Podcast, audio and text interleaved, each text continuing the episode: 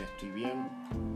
Estoy disfrutando de volver al espacio del podcast, de volver al nuevo formato de los miércoles, de día de hoy, que bueno, es 13 de enero de 2021, temporada 2. Y Contento, sí, agradecido de todo lo que aconteció durante 2020 y espero un buen año 2021 por delante. Eh, y esperemos, bueno, novedades que se puedan compartir. Vieron que, bueno, como el capítulo pasado un poco compartí los pensamientos, las ideas. Hoy les quiero compartir algo que es como todo, o sea, yo por ahí comento algo y después se modifica, ¿no? Nada, nada de lo que yo comento es que se cancela, se modifica. ¿A qué me refiero con eso? Como que no es que si yo digo algo y después justo no pasa exactamente como dije, no va a pasar.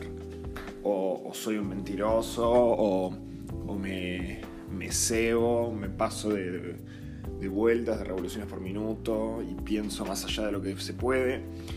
No, simplemente va, va teniendo modificaciones. Es decir, las... Me estoy poniendo manteca de cacao porque tengo los labios muy secos pasa una vez por año, al parecer, desde que empecé la empresa. Eh, como les decía, no quiere decir que yo lo que vaya a comentar hoy después exactamente no se cumple, quiere decir que soy mentiroso, sino simplemente quiere decir que uno va aprendiendo y entendiendo lo que, lo que la gente busca, lo que ustedes buscan. A mí no me interesa exclusivamente hacer lo que yo busco, si no me interesa hacerlo, lo que busca el mercado, lo que busca la gente, lo que necesita para agregar valor a sus vidas. Cuando yo empecé cuando yo termino y empiezo el proceso con la editorial para el manual del piloto de dron, yo ya tenía en mente dos libros más por delante y luego surgieron muchos libros más en la cabeza y en un cronograma que puede ser o no interesante. Y hoy se los quiero compartir porque yo creo que también me debo a ustedes a que sepan lo que se viene. Porque más allá de que digan, no, bueno, pero lo vas a decir, y pues están las dos variables, ¿no? Hay gente que va a decir, no lo digas, porque hay gente que, se va a adelantar, o va a haber gente justamente que va a decir, dale, decime todo y me copio. La realidad es que el poder de nosotros como marca, como servicio, eh, nosotros con el contenido que generamos, que es a partir de la experiencia, no de, de una copia barata, no me preocupa eso. En este momento, por lo menos. Por eso lo comento también. Porque es una forma de que ustedes sepan qué es lo que se viene y qué es lo que pueden esperar. Para que también comenten o, o digan si les parece interesante o no ciertas cuestiones y eso lo irán viendo ustedes. Yo no tengo poder, yo tengo poder de idea pero no poder de decisión. Muy interesante eso. Cuando yo escribo el manual del piloto de dron, que sale es de un libro de 100 páginas, con en la primera edición 200 ejemplares. Eh, y entonces yo siempre lo que voy a decir lo voy a plantear en, cuestiones de primeras ediciones, porque después uno no sabe cuánto, cómo surge en la segunda y la tercera reedición cuando hay más demanda de algo o poca demanda.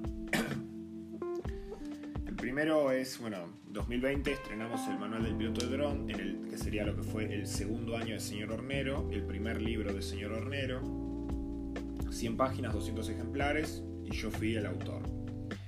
Eh, la idea sería en este año sacar el segundo libro durante el tercer año de Señor Hornero, que es Comienza tu negocio de drones, de 200 páginas y 100 ejemplares, también escrito por mí.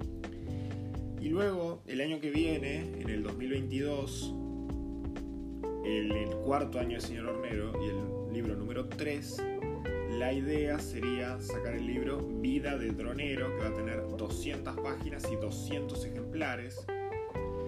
Y, o sea, es un libro bastante potente. Y eh, va a estar escrito por mí y por Germán Aval, eh, que empezó como observador y fue ascendiendo por todo señor hornero. Es un claro ejemplo de cómo en esta empresa se puede empezar de abajo y con ser laburante, ser picador de la piedra, se puede llegar lejos y alto. O sea, porque también esa es la forma en que yo pienso las cosas para mí y para la empresa en general. No se trata de eh, tener solamente el equipo o solamente ser bueno pero no tener las licencias. Damas y caballeros, se trata de ser laburante, o sea, de tener ganas de laburar. Por eso yo el año pasado, no recuerdo bien qué podcast, habrá sido en junio, julio del año pasado me parece, yo dije que, que acá eh, uno no, si de verdad uno no tiene la pasión, no tiene las ganas de trabajar, que no se meta. O sea, a ver, cada uno puede hacer lo que quiere, obviamente que sí. Pero que no, no se meta, porque, porque no, no me canso de ver y de que me cuenten también historias de personas que ponen mucha guita en plotear una camioneta, comprarse flota de drones, eh, que pin que pam. Obviamente no generan trabajo porque es todo para ellos, o sea, esa es otra de las lógicas que me diferencian de mucha de esa gente, como que es todo para ellos. Y, claro, ¿qué es lo que pasa ahí? Es simple. Eh, esa gente, como no tiene pasión, piensa que es poner la guita y ya está, no, o sea, realmente como, es como cualquier negocio, o sea, no, no es que los drones son oh, lo específico, que hay que ser así. Cualquier negocio, eh, los primeros cinco años, los primeros cinco años son el momento en que vos tenés que laburar, o sea, siempre tenés que laburar un montonazo, pero los primeros cinco años es el laburo mayor, el más grande. Ojo, no por la escala, sino por toda la energía que vos le ponés para que sea lo que vos querés que llegue a ser. No importa que, cuál sea el objetivo final. Importa que vos tenés que laburar, o sea, sin tener un resultado directo y efectivo en esos primeros cinco años. Pero esto es básico, no es solamente un negocio de drones, es básico. Entonces, esa gente que no tiene paciencia, que no tiene ganas, que no tiene pasión, que no tiene energía, obviamente después se va. Y obvio, como tiene un montonazo de guita, va y hace otra cosa, perfecto buenísimo que tiene la posibilidad de, viste, no fundirse en eso, pero para aquella gente que lo ve como una, entre comillas, oportunidad, y es simple, viste, no, no, gastes todo en esa mega inversión porque está mal.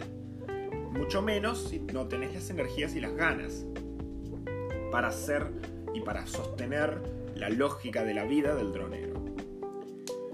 Eh, entonces, ¿a qué iba con todo esto? Voy a esto no se trata de mm, entender nada más. Eh, todo esto lo decía por el tema de que Germán Aval va a ser el que escriba Vida de Dronero.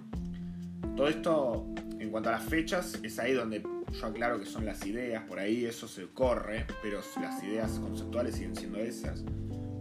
Porque Germán Aval es eso, es un laburante que dice que empezó, tuvo, energías, tuvo ganas, todo y tenemos mucha gente en Señor Hornero que trabaja.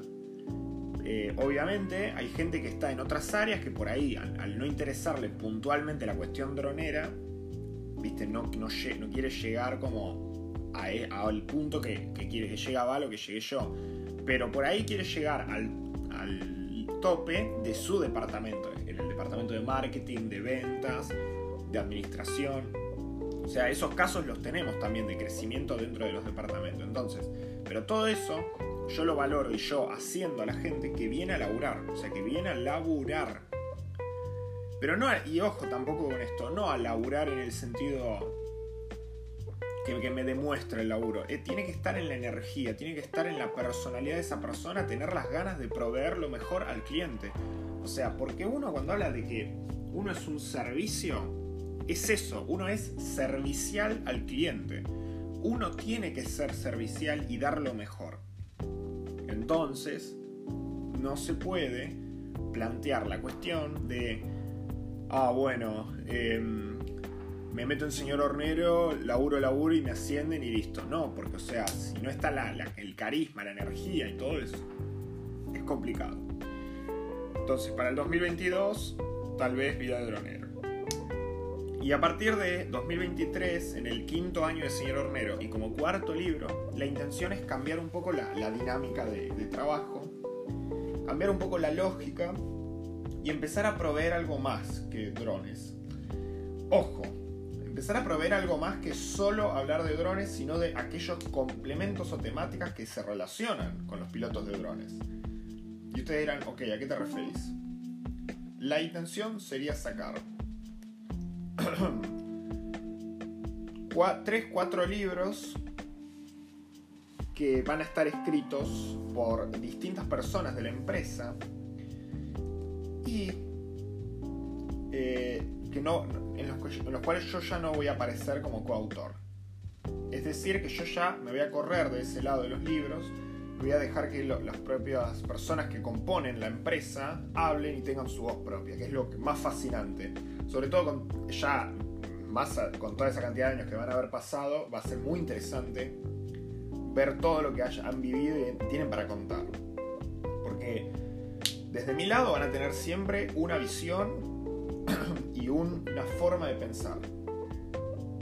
No, obvio que, a ver, por eso incluso la intención es en este mismo podcast, creo que lo hablé la semana pasada, la idea es traer más gente para que hable, para que pongamos una mesa redonda, pero no es, eh, a ver, no es esto como súper...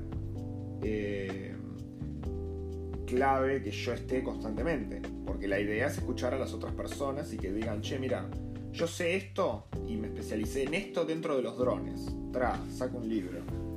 Eh, dentro de lo que es la firma y, la, corporación Señor Hornero. Los otros tres libros no los voy a mencionar, pero porque yo creo que es divertido e interesante que podamos tener esa sorpresa y que si en dos o tres años esta idea sigue en pie, perfecto. Entonces, nos vamos a ver más en 2022 en este podcast, en este espacio de reflexión, debate y concientización. Y ahí directamente, ¡pumba! Cuando nos veamos, ustedes van a decir, ah, mira, lo que habló en 2021, dos años después, está hablando de lo mismo, se viene, se viene. Eh, así que vamos a responder la pregunta de hoy. me estoy estirando. Señales de que no debes volar tu dron. ¿Qué pregunta? Es, compleja porque muchas veces uno piensa que este escenario es para volar y a veces no, o a veces pensás que no es para volar, lo sacas a volar y es, o sea, es muy interesante. Mira, vientos de 80 km por hora con WAP Forecast, podés ver la velocidad del viento en distintas alturas. Otra razón es el espacio aéreo, porque a esta altura, ya sabemos todos, un TFR claramente es no volar. Gente, respeten la ley, carajo. Cuando llueve, obviamente no. Revisar las hélices, revisar los ciclos de batería y también revisar el cuerpo del dron. Ver que no tenga fracturas.